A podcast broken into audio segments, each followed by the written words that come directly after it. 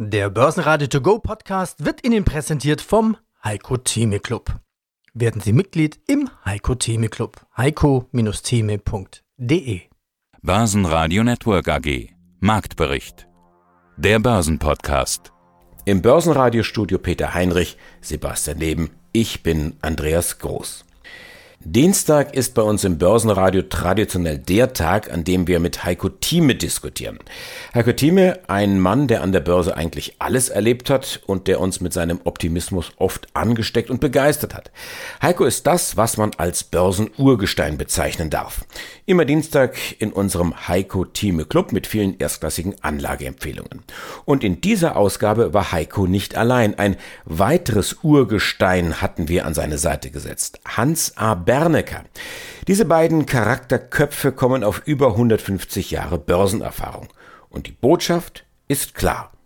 Also der DAX ist bei heute um rund 19 Prozent seit Jahresanfang gefallen. Über 22 Werte im DAX haben mehr als 22 bis 30 Prozent verloren. Das ist jetzt, sind jetzt die Durchschnittsgröße, also sagen wir rund 30 Prozent als Mittelwert. Jetzt kaufen Sie Qualität zum halben Preis. Das ist meine Aussage. Sie bekommen heute Aktien wie BMW oder meinetwegen Mercedes mit einem KGV von, äh, Moment, was habe ich da, 4,9 oder äh, 4,9, ich schaue hier schnell mal nach, äh, oder 5,3. Also fundamental außer Frage. Frage wie?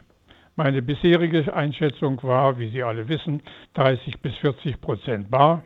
Das gilt bis jetzt. In dem Moment, wo das Wort, das wir schon erwähnt haben, Waffenruhe die Runde macht, werde ich voll investieren bis auf einen Rest von 10 Prozentpunkten. Und zwar in den besten Qualitäten, ich wiederhole, die wir haben in Deutschland. Das ist nun mal der DAX, anschließend der MDAX und SDAX. Aber wenn ich ganz sicher sein will, gehe ich eben nur auf die beste Qualität, um es zu wiederholen, zum halben Preis und dann voll. Ohne Wenn und Aber. Börsenerfahrung ist das eine. Was noch wichtiger ist, Lebenserfahrung. Und ich verspreche Ihnen, Sie werden am Ende dieses Marktberichts mit der Fassung ringen und Tränen in den Augen haben, wenn Hans A. Bernecker seine Erinnerungen schildert an die Nacht, in der er als kleiner Junge den Bombenhagel auf Dresden miterlebt hat.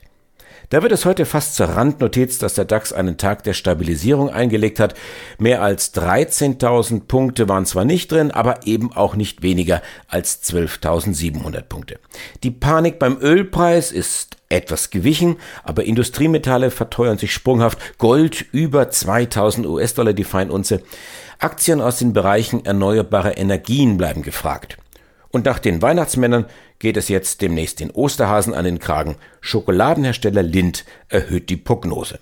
Unsere Top-Interviews am Dienstag hören Sie jetzt in Auszügen Sebastian Grabmeier von JTC, Philipp Haas von Invest Research, Thomas Erath, Finanzverstand von Zumtobel, Liane Hirner, die Finanzvorständin der Vienna Insurance Group und Thomas Timmermann von Tim Invest. Ich bin CEO bei Tim Invest und dort zuständig für den Tim Invest Europa Plus Fonds. Thomas, zuletzt hattest du gesagt, jetzt absichern. Dann kann man auch am schwierigen Markt eine schöne Zeit haben. Ist schon ein paar Tage her, dass wir beide zuletzt gesprochen haben. Daher stammt dieses Zitat. Der Markt ist schwierig, das ist überhaupt gar keine Frage. Aber die Zeit, gerade jetzt deswegen, nicht besonders schön. Und eine Prognose, ob wir nach diesen zahlreichen größeren und kleineren Crash auch schon tatsächlich Kaufkurse haben, mag niemand seriös abgeben. Ich nehme an, du hältst dich da auch noch so ein bisschen bedeckt. Ja, natürlich. Wir haben ja eine absolut außergewöhnliche Situation, die so, glaube ich, auch keiner vorhergesehen hat in diesem geopolitischen Konflikt. Und wenn es zu einer Entspannung kommt, dann haben wir natürlich ein schönes Niveau, um auch wieder eine Erholung und eine Rallye nach oben zu sehen. Aber wir haben natürlich zurzeit noch keine Entspannung und deswegen sind die Risiken nach unten nach wie vor da. Und man sollte vorsichtig sein. Man hat jedoch einen kleinen Indiz gesehen jetzt am Freitag und auch am Finale am Montag, dass diese Region 12.400 im DAX, dass da auf jeden Fall Käufer reinkommen und darunter in dieser Region 11.800 bis 12.200, da sind wirklich sehr, sehr alte Supportbereiche im DAX. Also wenn der Konflikt sich nicht deutlich noch ausweitet, könnte es sein, dass wir dort eine Bodenbildung sehen. Was wir aber auch sehen und beobachten, das ist diese Entwicklung bei den Rohstoffpreisen. Das heizt natürlich auch die Inflation weiter an und die Notenbanken werden sich dann auch entsprechende Gedanken machen, ob sie jetzt ihrem eingeschlagenen Weg, vorsichtig eingeschlagenen Weg tatsächlich folgen und die Zinswende einleiten oder ob sie sagen, mein Gott, wir haben ja doch heftige Bremsspuren in der Wirtschaft und erwarten auch, dass sie noch heftiger werden. Also halten wir uns doch auf der Zinsseite wieder zurück. Macht die Sache nicht unbedingt einfacher. Nee, absolut nicht. Aber eigentlich ist es eher ein entspannendes Signal für die Notenbank, weil eigentlich sind die Erwartungen jetzt an die Notenbanken gesunken, die Zinsen schnell hochzunehmen. Es ist ja auch so, die Explosion der Rohstoffpreise sind ja ganz klar an diesen geopolitischen Konflikt gebunden. Und da helfen jetzt auch kurzfristig höhere Zinsen nichts. Also wenn die FED jetzt die Zinsen abrupt drei Prozent hochnehmen würde, deswegen würde der Ölpreis trotzdem bei 126 Dollar stehen und vielleicht bald bei 140 Dollar stehen. Ich denke, die Lösung für die Rohstoffpreise, die jetzt explodiert sind, gerade auf der Energieseite, werden dann eher von der Politik kommen, weil man sich zusammentut und sagt, okay, wir haben diesen Konflikt, deswegen haben wir diese zu hohen Energiepreise. Und was können wir jetzt in der Gemeinschaft tun, um das zu lindern. Und das ist auch eine ganz tolle Chance. Es ist ja auch was absolut Positives in dieser Krise zu sehen, nämlich wie die westliche Welt zusammensteht, und, um, um diese Probleme zu lösen, egal welcher Art. Sebastian Grabmeier, CEO der JTC Group AG. Aber sie wollen mehr, beziehungsweise sie haben schon mehr angekündigt. Sie verraten, auf Basis unserer weiter starken Makler- und Beratergeschäfts wollen wir in Summe spätestens ab 2023, da haben wir also dieses Jahr wieder, mit über 20 Prozent jährlich wachsen und JDC zur führenden Versicherungsplattform in Europa entwickeln. Sie haben 2023 als wichtiges Jahr schon angesprochen, in dem alles voll wirkt. Das heißt aber ab 2023 mit über 20 Prozent jährlich. Also es wird nicht bei 2023 einen Schub geben, sondern das soll ab dann dann mindestens jährlich fällig werden? Ja, um es mal mit Zahlen zu untermauern. Also die Provinzialgeschäftsplanung, die liegt vor. Das heißt, die Provinzialsparkassen, das sind also über 100 Sparkassen in West- und Norddeutschland allein, wollen über 100 Millionen zusätzlichen Umsatz zur JTC-Plattform bringen. Also zusätzlich zu den jetzt 147 Millionen, die wir jetzt auf der Plattform haben. Also das ist doch eine deutliche Umsatzsteigerung, die wir in den nächsten drei bis fünf Jahren alleine über die Provinzialsparkassen realisieren werden. Und dazu kommen die Sparkassen der Versicherungskammer Bayern, die ja noch ein bisschen größer ist als die Provinzial, und dann obendrauf noch die Volks- und Raiffeisenbanken sodass wir uns sehr gut vorstellen können, dass wir den Plattformumsatz mehr als verdoppeln bis 2025 und dann darüber hinaus auch noch nicht am Ende sind, sondern diese weiteren Projekte, die wir jetzt schon in der Anbahnung haben, noch größeres Wachstum erwarten lassen.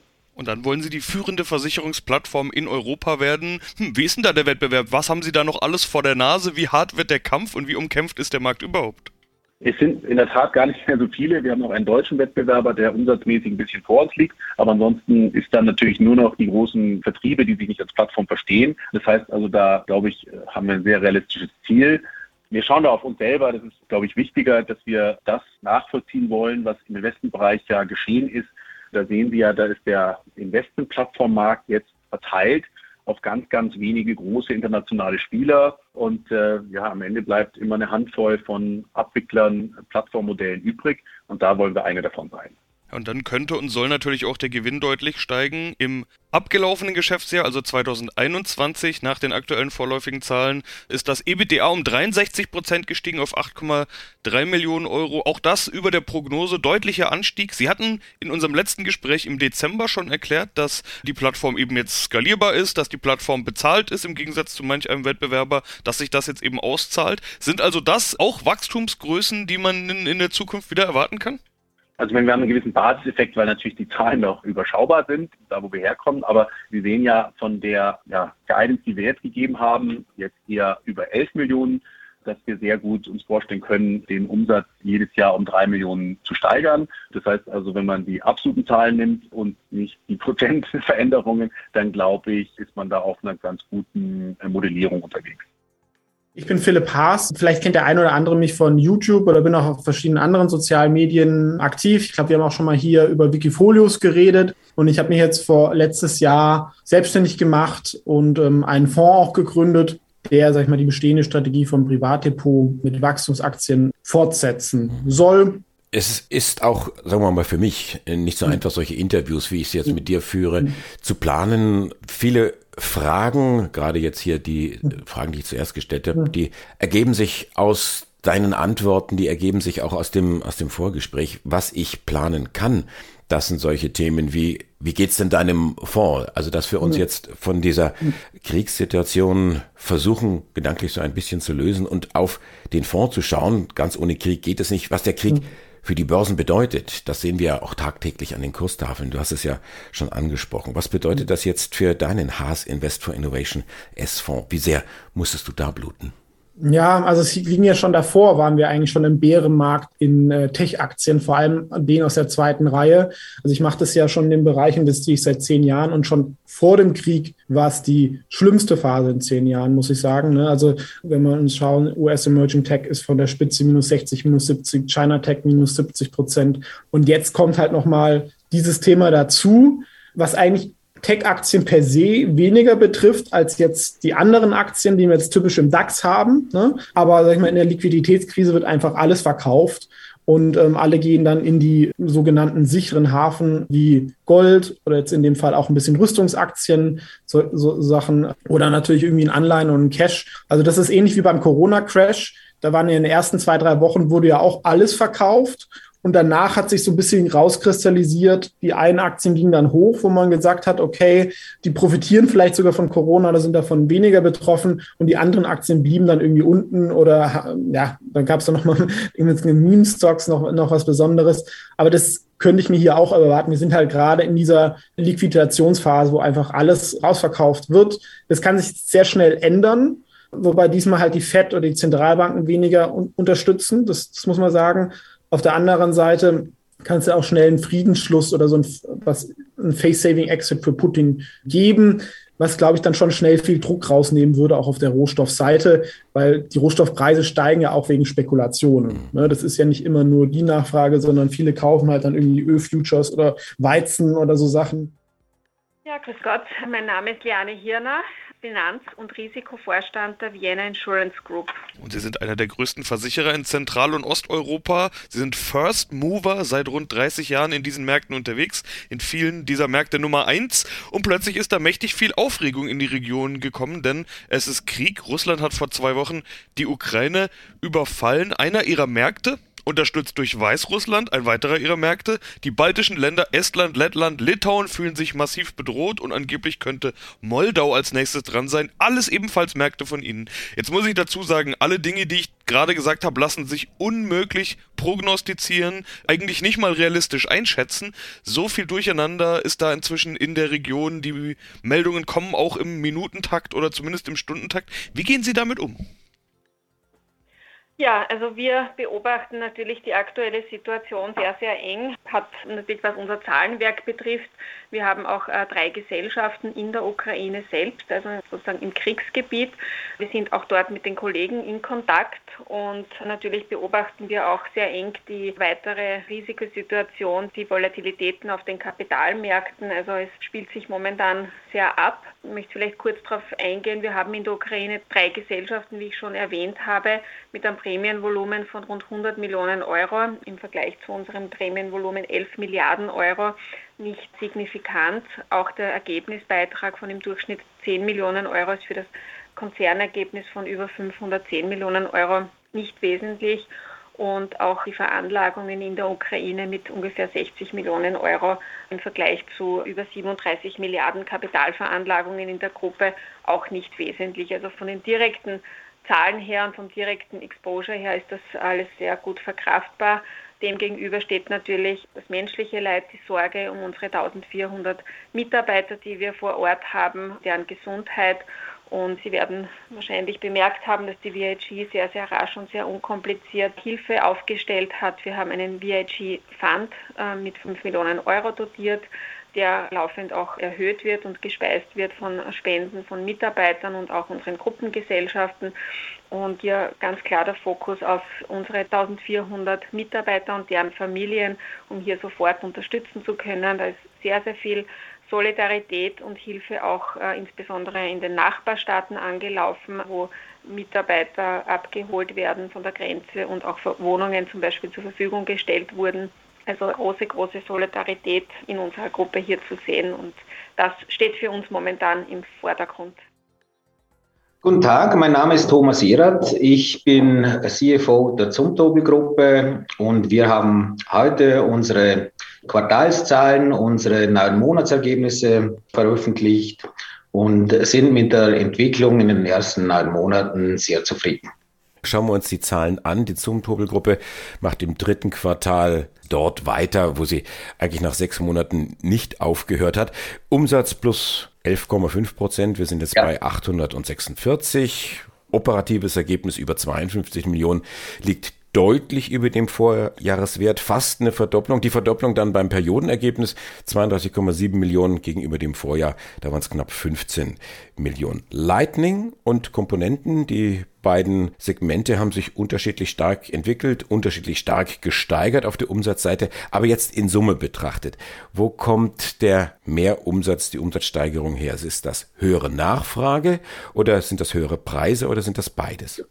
Also das ist eine Mischung. Man muss natürlich beachten, letztes Jahr, bedingt durch Covid, sind die Umsätze hinuntergegangen. Dadurch gibt es einen Rückstaueffekt und dieser Rückstaueffekt wird jetzt teilweise wieder aufgelöst. Selbstverständlich haben wir auch unsere Preise erhöhen müssen. Wir sind mit massiven Verdauerungen von Rohstoffen konfrontiert. Auch die Transportkosten sind explodiert, insbesondere wenn man sich die Frachten aus Fernost anschaut. Für einen Standardcontainer hat man einmal 2200 Dollar bezahlt, inzwischen zahlt man 15.000, 16.000 Dollar. Die Nachfrage ist solide und in unseren beiden Segmenten ist eine unterschiedliche Nachfrage festzustellen. Im Leuchtensegment haben wir eine gute Konjunktur. Die Umsatzzuwächse sind nicht so groß wie im Komponentensegment. Das Komponentensegment ist stark geprägt dadurch, dass die Produkte nicht verfügbar sind. Also sowohl wir als auch unsere Konkurrenz muss die Kunden kontingentieren und daher bestellen die Kunden unserer Ansicht nach mehr, als sie brauchen, damit sie zumindest einen Großteil ihres tatsächlichen Bedarfs bekommen. Und jetzt, wie versprochen, die Meinung und Erfahrung von Hans A. Bernecker. Er war zu Gast im Heiko Thieme Club und zunächst die Frage, wer wird sich durchsetzen? Russland oder Ukraine, Putin oder Zelensky? Wer davon überlebt, weiß ich nicht. Einer davon wird nicht überleben, entweder politisch nicht oder persönlich nicht. Das gehört leider zur Geschichte Osteuropas und Russlands. Der Verlierer ist tot. Einer wird es dann sein. So, mehr will ich dazu nicht sagen. Okay, dann habe ich an Sie beide eine persönliche Frage. Haben Sie beide noch persönliche Kriegserlebnisse vom Zweiten Weltkrieg? Vermutlich nein. Sie waren vermutlich schon oder noch zu klein? Und der Hans muss sich noch was erinnern, der war älter. Der Hans war etwas älter als ich, der muss sich noch erinnern an den Weltkriegende. Ich war nur anderthalb Jahre alt, aber Hans, du warst schon ein paar Jahre alt, älter. Ich will nicht groß darüber reden, aber ich gehöre zu denen mit sieben, sechs und sieben Jahren, die sowohl die Bombennächte in deutschen Städten erlebt haben und ich bin einer der wenigen, der die berühmteste und schrecklichste Bombennacht in Dresden miterlebt hat. Und zwar am Neustädter Bahnhof. Das ist der Nebenbahnhof neben dem Hauptbahnhof etwas weiter draußen. Darüber will ich nicht weiter sprechen. Also ich weiß, was Krieg ist und ich weiß, wie man als Kind mitten zwischen den brennenden Häusern und Toten sich verhält. Zum anderen bin ich ein Flüchtlingskind aus dem Osten. Das war vorher gewesen. Die berühmten Bilder, die kennen Sie vielleicht aus Filmen irgendwelcher Art wie Trecks, so nannte man das damals, im Schnee beziehungsweise äh, mit Pferdewagen funktionieren. Ich komme aus Polen, deshalb bin ich also ein bisschen östlicher noch orientiert. Kurzum, ich weiß, wovon wie Kriege sind. Und wenn ich mir jetzt die Bilder ansehe aus Kiew oder Premismil, dann erscheint mir das höchst komfortabel. Börsenradio Network AG Marktbericht der Börsenpodcast. Der Börsenradio To Go Podcast wurde Ihnen präsentiert vom Heiko Theme Club. Werden Sie Mitglied im Heiko Theme Club. heiko-theme.de